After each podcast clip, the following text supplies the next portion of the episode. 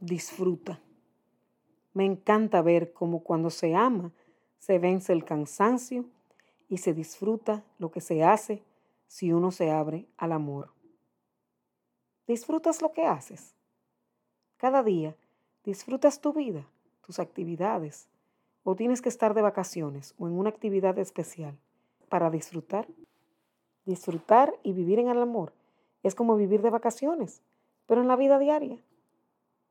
¿Te has dado cuenta que durante las vacaciones caminas muchísimo, te cansas y continúas y no te incomodas?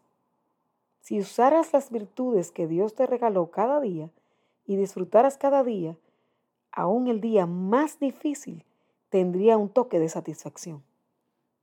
Está en ti decidirte si te vas a ensimismar y te vas a concentrar en todo lo que haces y el cansancio que tienes, o te decides a dar gracias, reconocer la mano de Dios en todo y disfrutar el amor. Harás las mismas actividades, pero tendrán vida nueva. Tendrás el mismo cansancio, pero no angustia o preocupación. Vivirás lo mismo, con una actitud de gozo.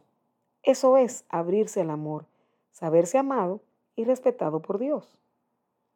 Vivirás lo mismo. Vivir en el amor es la invitación de hoy.